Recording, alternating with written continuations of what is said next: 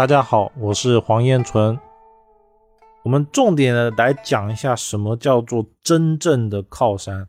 真正的靠山它有四种，也就是我们生活上啊一定要有这四种靠山，只要少一个，一定是会对当事人的某个地方产生不利的影响。第一个靠山叫做住宅的靠山，住宅的靠山呢，就是整栋楼的后面是否有靠。风水上很重视房屋的后面要有靠，所以我们可以看北京的故宫，它的后面就有一座山，这就是很典型的屋后有靠。而如果换算成我们现代的小区楼房的话，我们重点是看小区的后面是否有靠。比如说小区的后面有一座山，它其实也等同于有靠，或者是小区的后面有。高大的楼，或者是市政府、国家级的单位，它都是有靠。而如果小区里面的房子也有靠，这叫做靠上加靠，它其实是最好的。第二好的呢是小区后面有靠，但是小区里面的房子它没有靠，就是住的那一栋楼，它后面可能是空地，这种叫做小区里面没有靠。这种格局呢，相对的比较不好，但是也是可以的。也是代表了有靠，最不好的呢是小区所住的楼后面没有靠以外，整个小区后面也没有靠。这种的话，基本上可以断当事人住在这栋楼、这栋房子比较靠自己，自立自强，长辈、领导、贵人会比较少，甚至是没有。基本上可以以没有来断。而这个靠呢，还有一个比例原则，一是。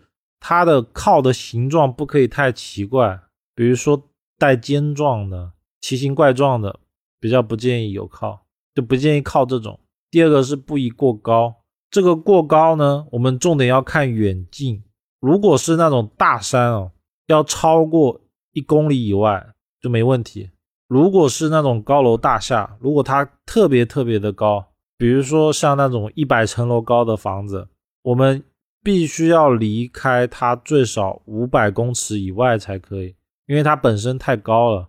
如果太近的话，反而不是靠，而主压压抑，就是住在那个地方人容易被别人压一头。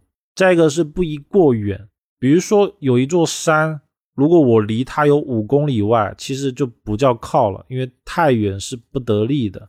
最理想的高度呢是距离如果一公里以内的。高度在这个小区最高楼的三倍以内是最好的。如果是那种大山的话，距离最好超过一公里是比较理想的，但是远不能超过两到三公里。如此呢，就可以代表了整体的结构。就当事人只要住在这种环境，在事业上或多或少都会得到领导、贵人、长辈的帮助。第二个靠呢，叫做床位有靠。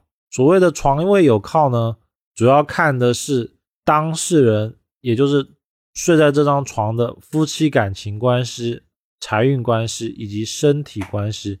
因为床是休息的地方，所以代表了存钱的位置。床位如果没有靠，基本上可以直断当事人的钱存不住，容易借钱还钱，有很多的地方需要花钱，资金流转不足。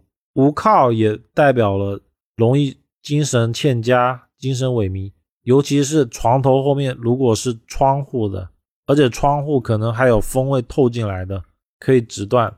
风呢也代表了口舌，所以床头后面如果是窗户，也代表了住在这一间房间里面的夫妻容易有口舌、有分离的象。而这种分离不是说一定是离婚，而是说。容易聚少离多，男主人或女主人会不常在家。床头无靠呢，主要有六种情况：一是床头靠门窗，床头不靠石墙，床头有射灯、大梁、巨画或者对着镜子。以上这几种状态都是不好的，或者是它的靠是有问题的，我们不能称它为可靠的靠山，这种叫做不可靠的靠山。比如说床头后面有镜子。代表了是非口舌争吵，因为镜子本身带有了金，代表了争执的象。第三个靠呢是沙发的靠，因为沙发是我们会客的地方，所以它代表了我们人际关系的场所。因为这样子呢，我们的沙发一定要有靠，不要留空，后面不要有镜子，不要背着窗，不然就容易出现事业漂浮不定、容易受阻的情况。第四种靠叫做办公的靠山，也就是公司自己的座位是否有靠。公司的座位没有靠的，往往上司会不领情，无法得到领导管理层上一辈的关注。不帮忙，所以办公室的靠对于有事业的人来说是非常非常重要的。只有有靠山的办公桌，才代表了事业上会受到上司的信任支持，才有利于自己的事业财运发展。而办公室无靠呢，主要指的是座位的后面，如果是门，如果是路，或者是窗，或者出现了楼梯，甚至是厕所，都叫做。办公位后面无靠，其他呢，包括办公桌后面如果放着鱼缸，鱼缸为水为动，这种都是不可靠的靠山。只要遇到这种呢，基本上可以直断当事人做事情自立自强，靠自己多，受别人帮助少，而且上上司比较不领情。如果说刚好办公室后面没有靠呢，其实可以考虑的在办公室后面放石头。也就靠山，比如像泰山石，或者像一些寓意比较好的石头，甚至是比较大型的聚宝盆也是可以的。除了石头以外呢，也可以放植物，带有树干的植物也是一种靠山，它代表了贵人。第三种是个人的八字如何喜欢水，他如果喜欢水的话，就可以放高山流水的图。但是要注意的是。这种高山流水图一定是山要大于水，就是整幅画里面水不能压过于山头，不然水多主飘，反而会不好。而山水画里面，如果山里面稍微带一点水，代表了有权利、有团队、有事业，并且有财，因为水主财。我们这个三个小时学会看风水的课程呢，就到此结束了。整个课程。重点是让大家可以一看就会，一学就懂。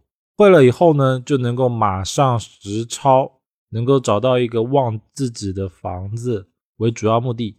然后呢，我主要是以紫微斗数、八字、风水三盘合参为主。就我认为说，看风水应该是要天时、地利，地利也就是形峦、人和。这个人和呢是八字，所以。如果朋友们喜欢八字或者紫微斗数的朋友，可以去看我三个小时的学会紫微斗数八字的课程，它可以让你们三个小时就知道说人一生的重点在哪里，会为什么事情所困，财富大概是好还是坏，人生的起伏点在哪里，是年轻比较好还是年纪大了以后比较好，感情呢稳不稳定，会不会有离异的相，这些都是可以看得出来的。而如果对风水有一点研究的朋友呢，都知道风水分为阳宅跟阴宅。阳宅的部分呢，又分成理气之法跟行峦之法。其实我在这个课程主要讲的都是行峦为主，因为我认为说行峦为体为用，它是最重要的，这是重中之重的基础。只有行峦没有问题了以后，理气之法才能去。配合行峦论吉凶、吹吉等等。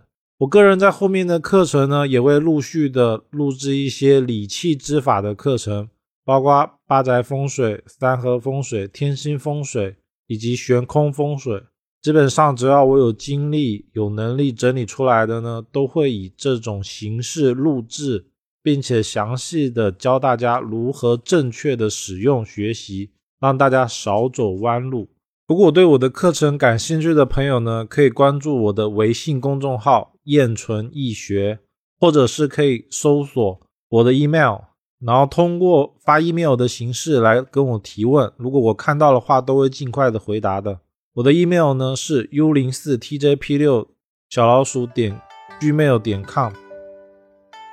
这节课程到此结束，喜欢的朋友点点订阅、关注小红心，每周都会更新易学内容，也可以关注微信公众号“燕纯易学”，学习更多内容。